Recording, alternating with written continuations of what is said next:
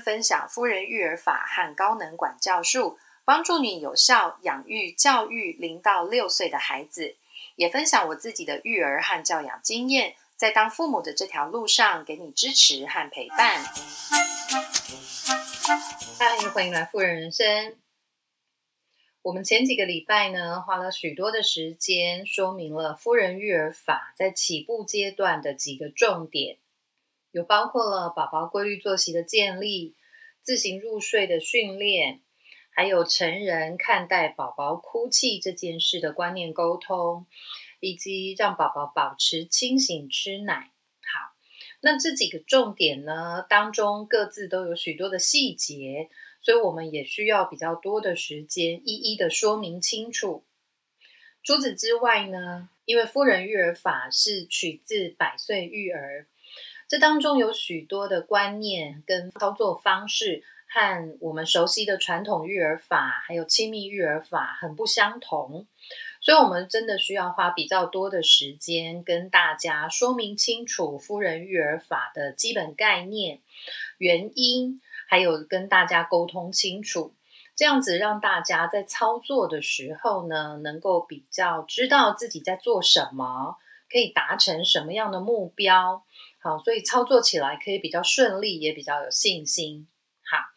那这一周的节目内容呢，我们是会诊了这几个礼拜以来的重点。好，规律作息、自行入睡的训练啊，保持清醒吃奶，还有宝宝的哭泣这几个重点会诊之后呢，我们把起步阶段的操作步骤一个一个的说明清楚。所以在这一集的节目当中呢，你可以很清楚的听到，从一开始宝宝从医院或者是月子中心带回家之后，我们怎么一步一步的帮他建立作息，然后训练自行入睡。好，如果你前几个礼拜已经听了回飒飒的话呢，在这个礼拜你可以就是清楚的知道要怎么操作，哈，有一个比较清楚的整理。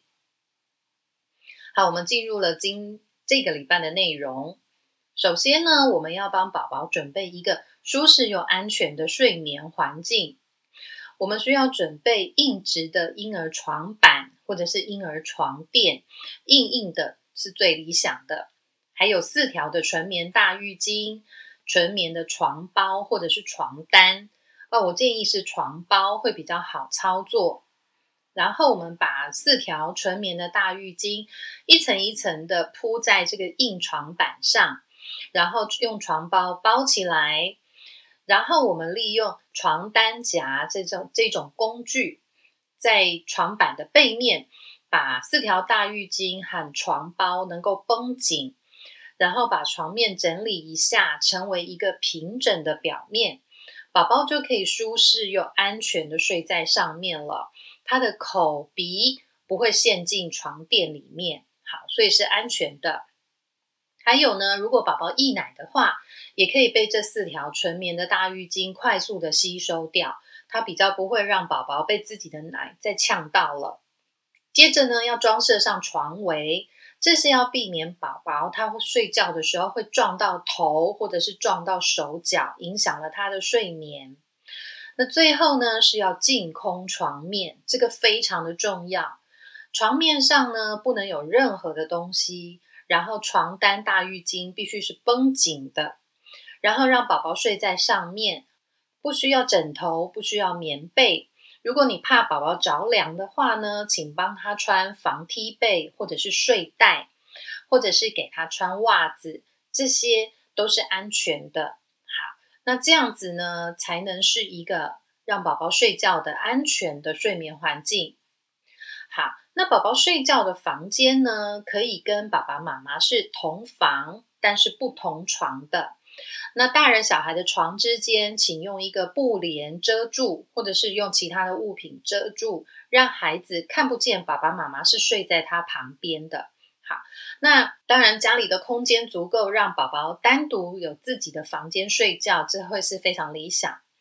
在宝宝睡觉的房间里面呢，我们准备遮光效果比较好的窗帘。那如果家里没有办法更换窗帘的话，变通的方式是可以用黑色的大垃圾袋粘在窗户上面，尽量让窗户不要透光，让房间可以尽量是昏暗的。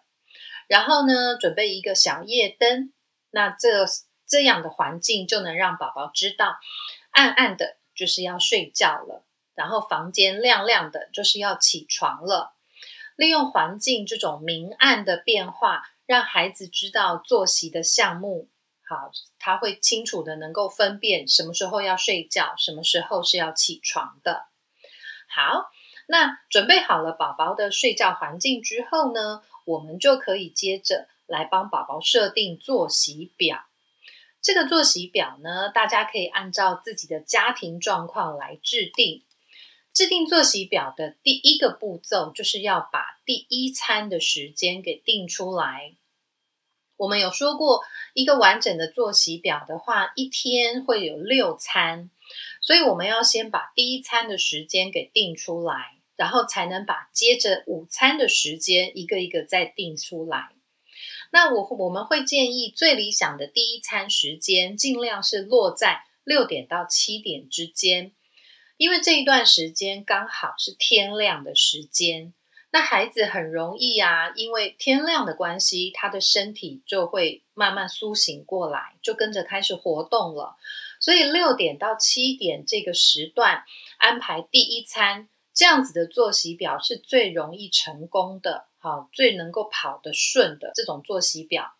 那如果您把宝宝的第一餐安排在八点甚至更晚之后的话呢，宝宝常常在这个第一餐的时间之前就会醒过来了，反而不容易让孩子的作息稳定下来。好，所以我们比较建议第一餐的时间呢放在六点到七点这个段落上。然后呢，我们让作息表是按照四小时一餐这样子的循环。然后每天每一餐的时间呢，慢慢的把它定出来，接着就按照这个作息表来确实的执行。如果呢，您的宝宝呢月龄比较小，他没有办法，呃，餐跟餐中间的间隔是四小时的话，我们可以啊改成三小时一餐，或者是三点五小时一餐这样子的作息也是可以的。然后呢，再慢慢的把它拉长，变成四小时一餐这样子的作息顺序。好，所以呢，呃，在这个地方呢，有一些妈妈会有疑问：我定出来的作息表上面的这个时间，到底是宝宝起床的时间，还是宝宝吃奶的时间？从他清醒到他吃奶这段时间，其实不会太久。所以，譬如说，我们第一餐的时间是安排在七点。那我们七点的时候去把宝宝叫醒，那宝宝呢叫醒之后呢，我们跟他说说话，然后帮他换个尿布，把睡衣换掉，换成外出活动的服装，差不多可能就是七点五分或者是七点十分，然后我们就抱他到房间的外面来吃奶，或者是把他抱起来，可以在房间亲喂。所以七点叫宝宝起床，七点十分吃奶，这样子是 OK 的。只要让宝宝在三十分钟内完成这一餐就可以了。那如果说您的宝宝吃奶每一餐的时间会超过三十分钟的话，那就有需要要调整了，让他可能要确实的保持清醒。因为如果孩子一餐会吃到超过三十分钟的话，那通常表示他吃奶的过程是不够清醒的。他把奶嘴或者是妈妈的奶头当成是安抚自己的工具，然后呢得到安抚，他在睡觉。好，所以说把握半个小时之内一定要吃完一餐这样子的原则，然后确实的执行我们设定好的作息表。好，那执行作息表的细节呢，有一个是宝宝的每一段作息，我们都按照吃、玩、睡这样子的节奏来操作。让宝宝先清醒的吃奶，那清醒的吃奶，我们有说过，为的是让宝宝自己能确认他自己每一餐都有确实的吃饱。好，那宝宝吃饱了之后呢，我们可以带着孩子玩一下。那月龄比较小的孩子，他能玩的东西可能不太多，呃，可能可以带他参观一下家里的各个房间，厨房啊、厕所啊、客厅。好，每一个人的房间带他参观一下，重复他参观都是没问题的。啊，或者带他玩一下布书啊，或者是黑白字卡，甚至家里面的广告单上面的图案、月历上的图案都可以给他看。那接着宝宝可能会打哈欠，你会感觉到他累了，在他还没有睡着睡着之前呢，就送他上床睡觉。好，那在睡前呢，我们可以有一个简单的睡前仪式，换睡衣，唱一首歌，或者是念一本故事书。那孩子在睡前仪式的过程当中，他就会很清楚的知道，接下来我自己要去睡觉了。然后透过睡前仪式，能够稍微安抚一下孩子的情绪，让他比较能够进入睡觉的作息。好，那宝宝上床睡觉之后呢，成人就可以离开房间，让孩子开始练习自行入睡了。那刚开始练习自行入睡的宝宝，通常好比较有可能都会哭泣，因为他的睡眠技巧还不够成熟，他想睡了，可是没有办法马上就入睡，所以在这中间他会哭泣。这个时候呢，请大家不要着急，等待。十分钟到十五分钟。如果你很担心的话呢，可以在孩子的房间装设监视器，然后把监视器的画面连接到手机上，可以在房间外透过手机的画面了解宝宝在床上的状况是不是安全。这个是爸爸妈妈可以参考的方式。好那宝宝呢，在练习自行入睡的这个起步阶段啊，他的哭泣可能会比较频繁。那这个时候，请爸爸妈妈试着找一些事情给自己做，转移自己的注意力。你可以去做家事，或者是洗碗、洗衣服、拖地、扫地都可以。那宝宝有的时候可能哭不到十分钟，他就睡着了。那如果呢，经过了十五分钟，孩子还在哭的话呢，我们可以进房间查看一下，查看一下他是不是因为生理因素的影响才哭了那么久。那生理因素的影响有可能是他没有吃饱，或者是太冷了、太热了，也有可能是他的尿布是不是不够干爽，他是不是大便了。那我们迅速的确认，然后处理好之后呢，赶快离开房间，让孩子可以继续的练习自行入睡。如果说呢，你听到宝宝的哭声有异状，不太一样的话呢，不需要等待，可以立刻进去房间里面查看。通常宝宝的哭声有异状的时候，可能是他溢奶了，他自己可能有一点被呛到，或者是他自己被吓到了。好，所以哭声不一样。那也有可能是他的手或者是脚卡进了那个床栏当中，然后他自己不知道怎么把它拿出来。好，所以哭泣。好，那也是尽速的确认之后处理掉，然后离开房间。那在宝宝照顾的这个起步阶段啊，爸爸妈妈真的会比较辛苦，因为我们同时要建立孩子的规律作息，还要训练他自行入睡，所以。保持耐心跟信心真的是很必要的。只要我们能够很确实而且一致的去执行四个小时一次的吃奶循环，然后呢，我们不干涉宝宝自行入睡的练习，其实孩子的作息还有他自行入睡的能力，很快就会展现一个成果了。大概一个礼拜，你就可以明显感受到孩子有进步。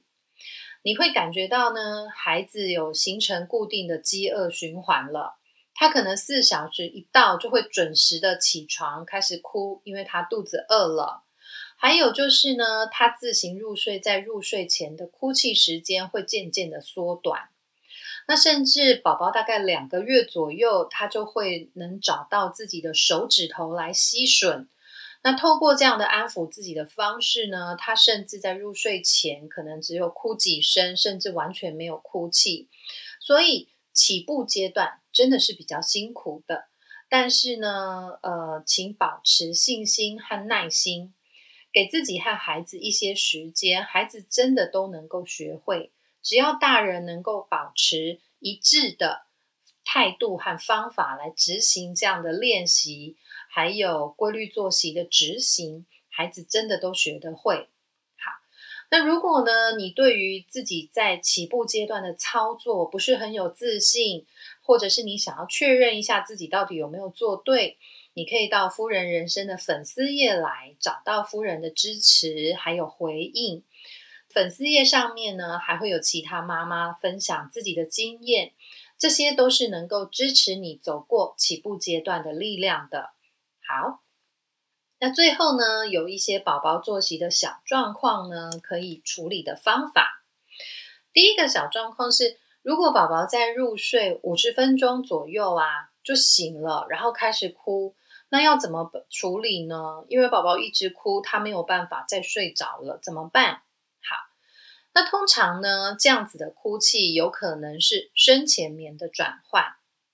有一些妈妈会发现，孩子在入睡之后四十分钟到五十分钟左右，可能又听到他哭了，然后就醒来，然后一直哭哭哭哭不停。好，这种状况呢，通常是孩子在深浅眠转换当中，规律作息的孩子，这个状况会更明显哈。孩子在自行入睡睡着了之后，他会直接进入深眠期。那深眠期的时间大概就是四十到五十分钟，然后就进入了浅眠期。浅眠期的孩子呢，他就会醒过来。那他发现自己还是累累的，可是却没有办法马上再睡着，所以他就会开始哭泣。好，那如果呢发生这样的状况的话呢，我们还是一样等待。十到十五分钟，有一些宝宝他能够让自己再一次的入睡，所以可能这十到十五分钟当中，他就再一次的睡着了。那但是如果宝宝他真的哭了十到十五分钟，他还是没有睡着的话呢，我们可以把他抱出房间来玩。如果喝奶的时间还没有到的话呢，尽量不要喂孩子喝奶，带着他玩一玩，转移他的注意力。散步走一走，甚至到你家的楼下或者是后阳台、前阳台，带他去看看风景都是可以的。那如果孩子实在是哭到没有办法，他真的肚子太饿的话呢，我们最多提早三十分钟喂奶。这提早三十分钟呢，是我们能够给的弹性的最多了哈。因为如果呃。在多于三十分钟的话呢，一整天的作息有可能会走中，有可能到后面几餐的时间呢，我们就拉不回原本作息表所定下来的吃奶时间了。那孩子的作息可能就不容易稳定下来，所以我们的误差最多最多是三十分钟。好，那宝宝这种深浅眠转换的状况呢，随着月龄的增加，他们会逐渐的好转。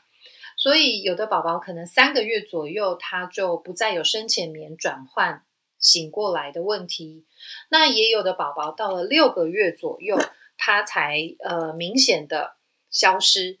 那如果说孩子能够找到自己的手指，透过吸吮来安抚自己的话，这个深浅眠转换的过程，哭泣也会减少。好，那第二个小状况是。